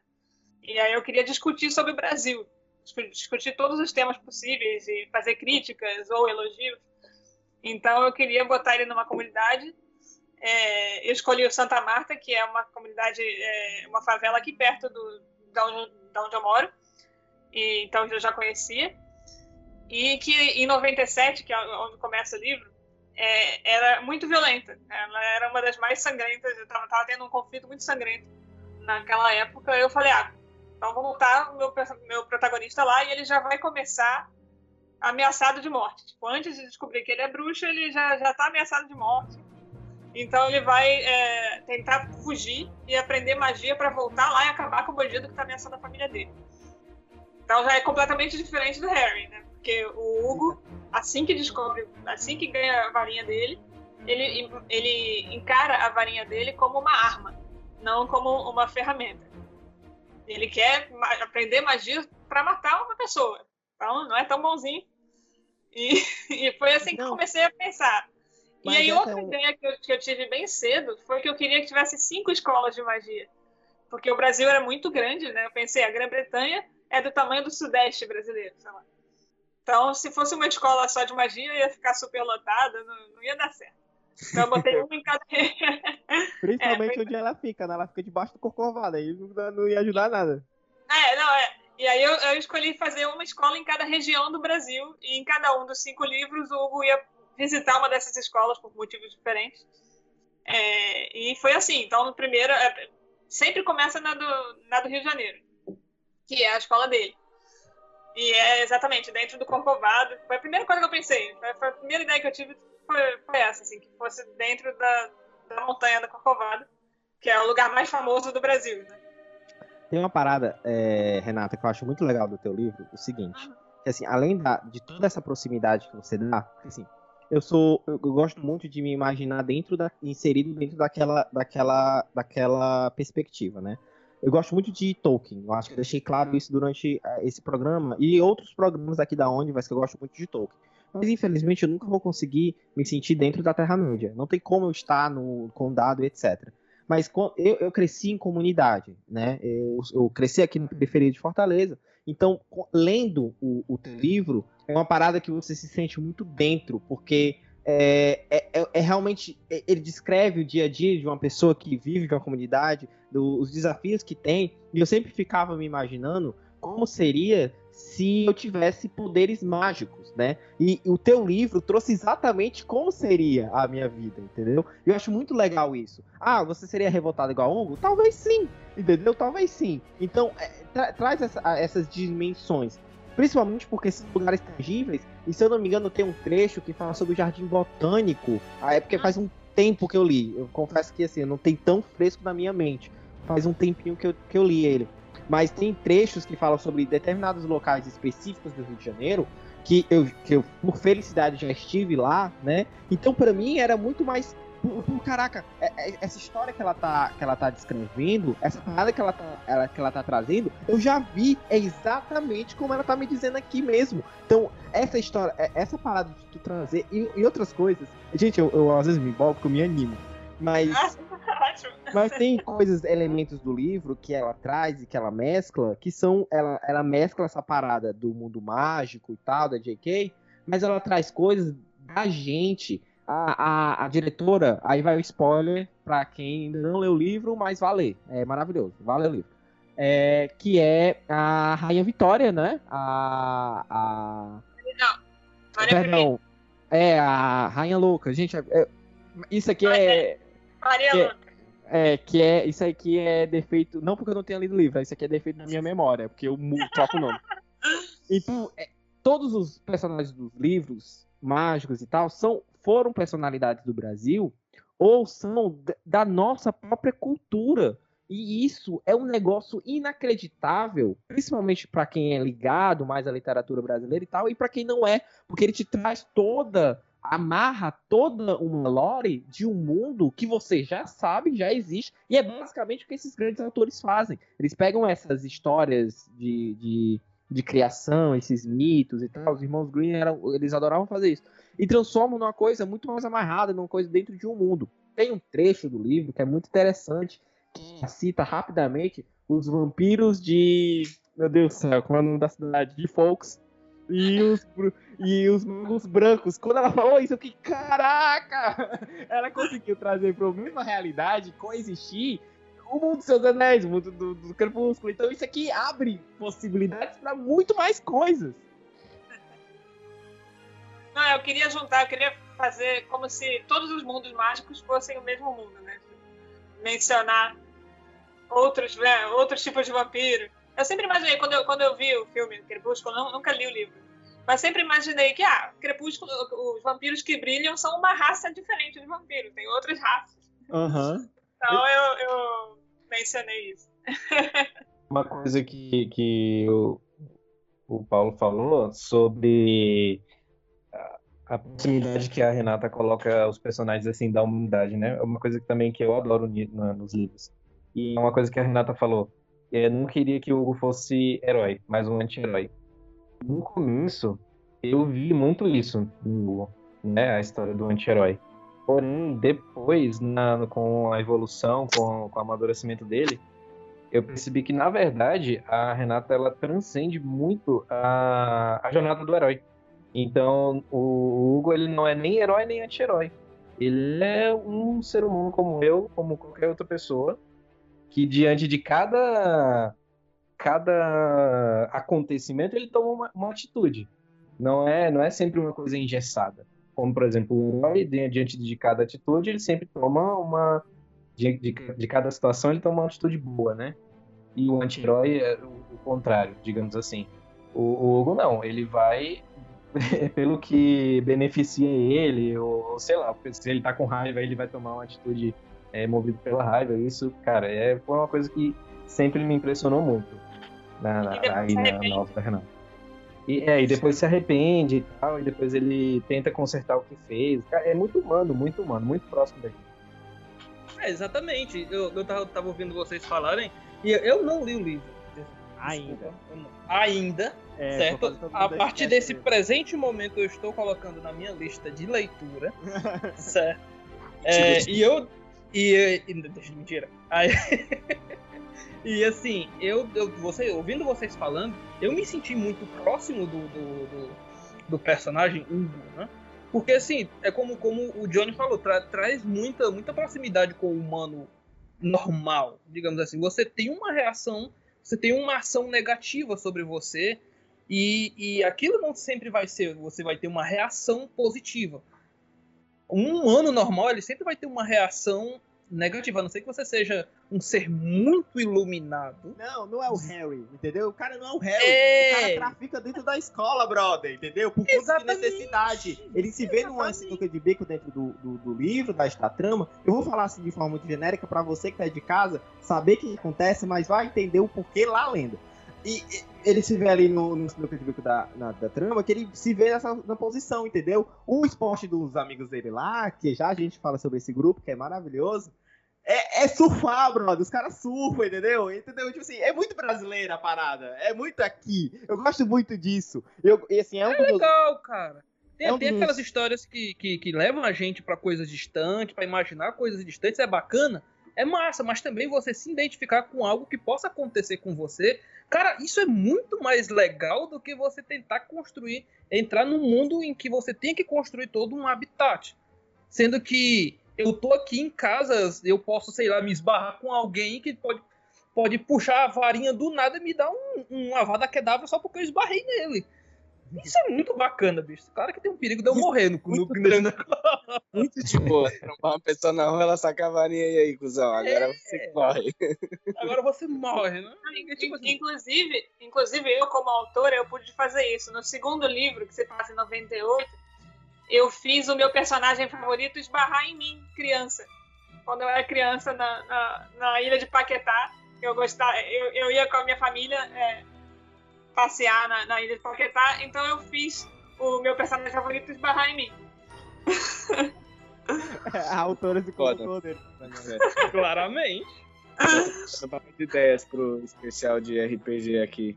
Talvez a gente tenha um ali, tem um, dos, um, dos, personagens que eu mais me apeguei é o mentor dele que, mais uma vez, minha mente de sênior não me ajuda com nomes, né? Que é, que é o que ajuda ele fora da escola. Gente, Renata, por favor, me ajuda. Pode ser, é, deve ser o Atlas.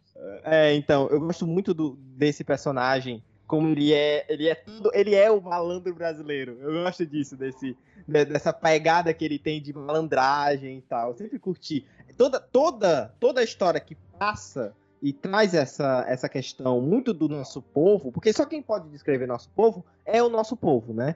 Então, são as pessoas que vivem aqui. Então, todos os personagens que são descritos dentro da, da obra, eles são muito brasileiros e você acaba vendo é, nuances de que só um brasileiro poderia escrever aquilo. Então é muito legal você ter uma obra dessa, entendeu? Porque por mais que venha um japonês gigantesco, um Tolkien da vida, um GQ da vida, e tente escrever sobre a escola brasileira de, de magia e bruxaria, tem certos detalhes e pequenas coisas que ela não vai conseguir porque ela não está inserida no, na cultura, ela não entende como é que funciona a sociedade no dia a dia, que a Renata, de forma muito feliz, conseguiu inserir ali dentro, entendeu? Então, tipo assim, tem, é, tem um amigo do, do, do, Hugo que ele é meio tapado, ele é todo metido a Mauricinho. Tem um diálogo que entre eles que, que, que eu fico falando sempre com os meus amigos, né? Que, que ele é o malandrão e o Hugo, quer dizer, o Hugo é todo metido a malandrão, conhece as ruas e tal, e o moleque não consegue. Tipo assim, é uma parada surreal, que para mim é o que mais brilha dentro do livro. É, eu, li um, um colega, esse mesmo colega que destruiu, alô você que destruiu o meu livro, sabe que eu li odeio.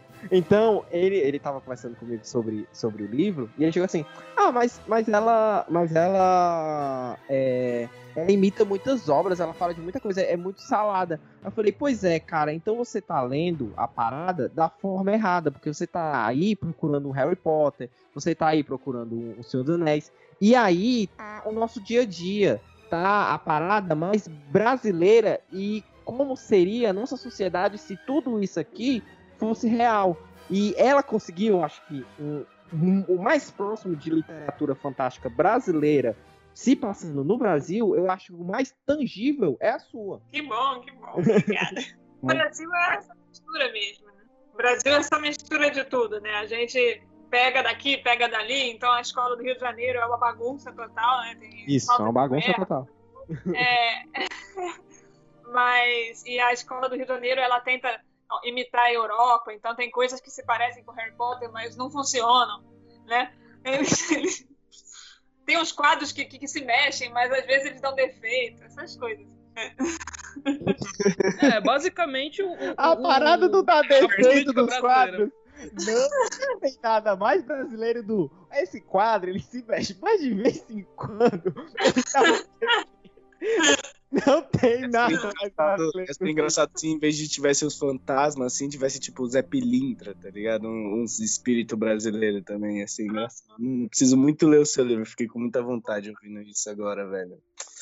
Ai, Paulo, links. Eu, eu, eu, tô, eu tô com o Amazon aberto aqui, cara. O Halo Amazon.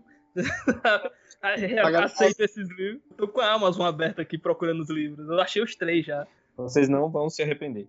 É maravilhoso. É, por enquanto tem quatro livros, quer dizer, são três livros por enquanto.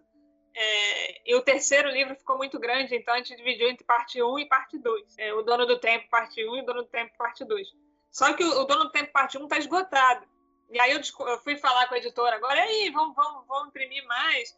Aí eles falaram, não, a gente vai sim, Renatinha, a gente só precisa. O problema é que está faltando papel no Brasil. Tá, ah, tá claro, tá tendo ó, uma crise. É, tá tendo uma papel. crise de papel.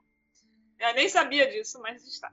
Então, enquanto, enquanto isso. É porque quase não tem árvore no Brasil, né? É, tá acabando as árvores, aí acaba. É, o pessoal não tá nem desmatando, não, para fazer papel. Ah, então dá, dá para comprar o primeiro, a Árvore Escarlate, o segundo, a Comissão Chapeleira, e o Dono do Tempo, parte 2. O Dono do Tempo, parte 1, um, compra no Kindle, sei lá, vai, vai lendo enquanto, enquanto não chega. É, é fiquem tranquilos que quando sair a nova triagem, né? Aí, quando sair tiver disponível, a gente anuncia aqui para você, nerd da Universe, para que você que gosta do papel, você que gosta de ter na sua estante, pode ficar tranquilo que assim que tiver disponível e tiver saindo, eu vou comprar o meu também, né? Porque eu só tenho os dois primeiros. E vou comprar também, então a gente anuncia aqui. Renata, é, voltando aqui à, à, questão da obra, tem outra parada que eu queria saber, é o seguinte. É, o processo criativo de, de, escrever é uma parada muito legal, porque você vai, né, você vai estudando e etc, etc. Quais foram as suas maiores fontes, tirando Harry Potter, né, que a gente sabe que tem o mundo da magia ali inserido é, por trás e tem toda a inspiração. Mas qual é a tua maior fonte de inspiração para dar continuidade? Ou a parada já virou tão orgânica que ela se dá entre ela mesma? Assim, a, a, a, parte da trama principal eu já sei toda, desde o começo até o fim. Já tá tudo planejado. Mas aí tem os detalhes, né? Tem a cultura. E aí eu vou. Tem coisas que eu já coloco já sabendo um pouco, mas vou lá pesquisar depois. Então eu fico um ano, um ano e meio pesquisando é, sobre a região que eu vou falar ou sobre qualquer tema que eu vou abordar. Então, no primeiro livro eu li, eu li, foi, eu tive muita sorte porque eu escolhi a comunidade Santa Marta é, em 97 e aí eu descobri que o livro do Caco Barcelos, do Abusado, é, o Caco Barcelos, aquele jornalista da Globo, era exatamente sobre uh, Dona Marta, Santa Marta, em 97. Então, perfeito. Eu pude ver todas como, como as pessoas falavam naquela comunidade, naquela época, porque não adianta eu, eu, eu comecei a escrever o livro em 2006. Não adiantava eu pegar o jeito, o modo de falar das pessoas do, do Santa Marta em 2006. Eu tinha que pegar em 97 né? Porque senão ia ficar é, discrepante, não ia... É. E, e, o Dona Marta mudou também. Eu falo Dona Marta, Santa Marta, porque é a comunidade de Santa Marta e o Morro Dona Marta, então tanto faz. Não, É. relaxa, nosso ouvinte tá tão que troca nome. Que eu, eu, o apresentador, mais que troca isso aqui. Não, mas o que eu tô dizendo é que os dois nomes estão certos. É, e eu não queria é, confundir a, a, a comunidade de 97 com a comunidade de quando eu estava escrevendo, que já mudou bastante. Então foi perfeito que tinha esse livro enorme falando como era em 97. É, aí eu li também, tinha um, um personagem histórico que aparece no livro, que é Dom Obá II. É, não posso contar quem ele é no livro, mas é, eu li também um livro sobre ele, então eu sempre leio muito. O Dono do Tempo, o terceiro livro, se passa na Amazônia. Aí eu fiquei um ano e meio só estudando e fui, claro, eu vou nos locais, nos locais que, que, que vão aparecer no livro. É, e é bom que hoje em dia, né, como eu tenho leitores, eu sempre falo antes para os leitores, ó, oh, tô indo aí. E aí os leitores me ajudaram em Belém e em Manaus, me, me receberam e me é, fizeram um tour comigo pela, pelas cidades. Me deram várias Gente, ideias. Só te cortando, Renatinha. Só te cortando rapidinho. Gente, o, o Dono do Tempo é fantástico nessa questão da cultura indígena. Tipo, nossa, você tá muito de parabéns, sabe? A pesquisa que, que você fez, é, tudo que você coloca sobre a cultura indígena é muito completo e, tipo, abre os horizontes para quem nunca. Pra quem já viu e para quem nunca viu, começar a ver, estudar, entendeu? Sobre a cultura indígena, sobre diversidade indígena no, no Brasil, cara. É, é fantástico. Ah, obrigada. Não, é, fiquei, fiquei um semestre, mais, mais de um semestre, só lendo a respeito de todas as etnias indígenas, o que, que cada uma acreditava, o que, que, como é que era, como é que eram as pinturas de cada, de cada etnia, como é que era todas as, as características mesmo, né? E foi muito bom. Assim, eu gosto, a melhor parte para mim de escrever é a parte da pesquisa. Eu adoro ler, adoro aprender coisa nova. E aí eu fico querendo contar tudo para vocês do que eu aprendi. Por isso que os livros ficam gigantes. Mas a gente adora ler. É, é verdade, é verdade. E é incrível como o- os livros eles são muito detalhados. Gente, Eu, eu sou muito caxias com essa questão da, de detalhar e como você fica imergido dentro da parada. E os seus, eles são. Eles dão. Eles não são tão descritivos quanto são Tolkien, mas também não. Mas eles conseguem te dar a dose certa do que você precisa saber e de como você precisa estar lá. Eu, eu já tive a felicidade de estar no Rio de Janeiro, então boa parte dos locais citados, eu, eu posso dizer, meu Deus, olha, ela tá citando uma parada aqui, realmente, ó, é desse jeito. Eu, eu ainda não li o segundo livro, por favor, nada de spoilers aqui, vamos ser até o primeiro. Então, ah, ma- mas é muito engraçado como tem essa. Muito engraçado não, perdão. É muito interessante como tem essa essa essa descrição dos locais e como você consegue ficar é, preso ao local. É, eu tento, eu tento fazer o máximo com que os leitores se sintam né, no, no local. E aí é mais, é mais fácil porque são locais que existem. Né? Eu brinco que eu sempre. Eu brinco que eu é, facilitei a vida do diretor do filme, né? inclusive, Mais fácil, fica a ideia, né? essa ideia. Ah, tem uma, 70%, 70% do cenário já existem, é só eles filmarem lá, tá tudo certo. Tem uma parada muito engraçada dentro do livro, é que assim, você não se prende à, à questão das colocações que a gente criou pro próprio mundo, né? Quando você vai falar de um, de um não bruxo, ele é chamado de, de trouxa. Aqui no Brasil é chamado na obra da, da Renata, que agora é oficial, é cânone. O Mundo Mágico do Brasil foi escrito pela, pela Renata. A, a, o mundo, no Mundo Mágico do Brasil, é chamado de azêmola. Eu não sabia o que era um azêmola. Eu parei para abrir dicionário. Aí tem lá, deixa de carga, cavalo, ve- cavalo velho sem, e sem empréstimo. E, tipo assim, é uma parada que te traz pra dentro do. do- É pra você ver o, cuidado. Eu nunca tinha ouvido falar na palavra azêmola. E fui dar uma lida e tá no dicionário. É uma palavra muito rebus... é, não é rebuscada, é uma palavra muito cuidadosa, sabe? É muito legal. Mas a outra palavra é mais legal. Mequetrefe. Que é mais legal. É, o Mequetrefe é uma palavra legal. Parece, é, mequetrefe é a palavra legal, mas parece é, tradução da Herbert Richards, né? Seu mequetrefe.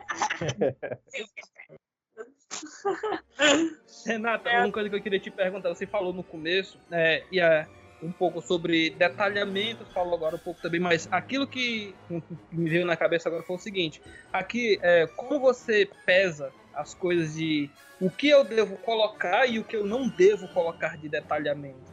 Sabe? Você falou que diz, não, eu ajudo o, o, o diretor do filme, o produtor do filme, para quando eles forem fazer, mas aquilo que na hora de você escrever, o que, que você diz assim, ah, vou colocar isso e, e outra, eu não vou colocar aquilo para que os leitores possam deduzir.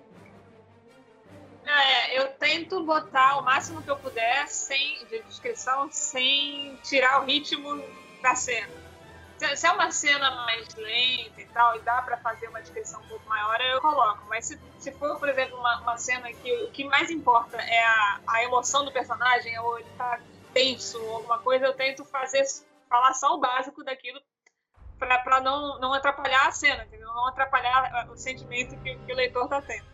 É, e eu, assim, tem coisas que não precisa, entendeu? Não precisa descrever como é que é um banheiro, a não ser que seja alguma coisa específica, tipo a, a, a entrada da câmara secreta. É bom você é, explicar como é que é esse banheiro. Mas se, se não, tipo, se não tem porquê, se é um banheiro normal, não precisa dizer tem uma privada, tem uma pia. Só dizer é um banheiro se, se não for importante, se é alguma coisa mais importante e tal, eu vou lá e descrevo. Se eu já sei que, que o leitor vai. Se eu, se eu falar tal palavra, o leitor já vai imaginar tudo que eu quero, então eu boto só essa palavra. E pronto. Renata, agora uma pergunta saindo um pouco da obra, agora perguntando para Renata, escritora, né? Uhum. É, eu admiro muito sua obra, mais uma vez, aqui tietando um pouco, mas a gente precisa falar sobre a realidade brasileira, já que a gente falou tanto ser escritor no Brasil é muito desafiador? É. é assim, é, é, é complexo, né? gente, é, você que de casa, a gente tá em, em, chamada de vídeo também. Eu tô conseguindo ver a, a, a cara da, da, da, da, Renata. Ela respondendo esse é, foi. ok. Certo, é Paulo, descreva pra, para, para os nossos ouvintes como, eu... tá, como foi a reação dela, cara. Ai, eu tô tem, tem, alguns, tem alguns complicadores né, para ser escritor no Brasil. O primeiro é que tem poucos leitores no Brasil, né, em comparação com o número de, de, de da população. Né. É, outro problema é, e já está melhorando isso, que é o preconceito que os brasileiros, a maioria deles, têm com livros que são escritos por brasileiros, né, livros nacionais. É, o desconhecimento também. Muita gente ainda acha que, que ah, escritor brasileiro, Machado de Assis. Ah, no, ah, quando a gente fala, não, tem escritor brasileiro vivo hoje em dia, a pessoa fica, nossa, sério? Tem muita gente que não sabe que, que os brasileiros continuam escrevendo. E os que sabem, às vezes não querem, não querem ler um livro que se passa no Brasil. Tinha isso tinha muito preconceito contra isso também. Eu lembro que e, e não querem, né, querem que se passe na Europa. É, então, esse é um problema. Eu, eu, lembro do Eduardo Spohr, vocês já falaram aí, eu já fiz um bate-papo com ele uma vez, do, do Batalha do Apocalipse, e aí um fã dele disse, olha, eu conheci uma menina que comprou o seu livro, que achou que era estrangeira, né, Eduardo Spohr, é um nome bem estrangeiro, e Batalha do Apocalipse, não achou que era brasileiro, comprou o livro, leu até o segundo capítulo, e aí no segundo capítulo tem um duelo entre anjos na ponte Rio-Niterói, lá no Rio de Janeiro. Ela, é ai que ridículo. É, a menina falou, ai que ridículo, é no Brasil, e jogou o livro no lixo. Ah, mas ela é idiota, ela é uma leitora idiota, porque o livro começa o cara em cima do Cristo Redentor. É, não percebeu, não percebeu. Mas assim. Achou que era esse... estátua da liberdade. É. Só pode. Só que hoje em dia tá bem melhor, tá melhorando isso aos poucos, né? As pessoas vão, vão lendo livros brasileiros contemporâneos e vão gostando e vão é, incentivando outras pessoas, né? Dando de presente, uh, falando, ah, lê, é legal.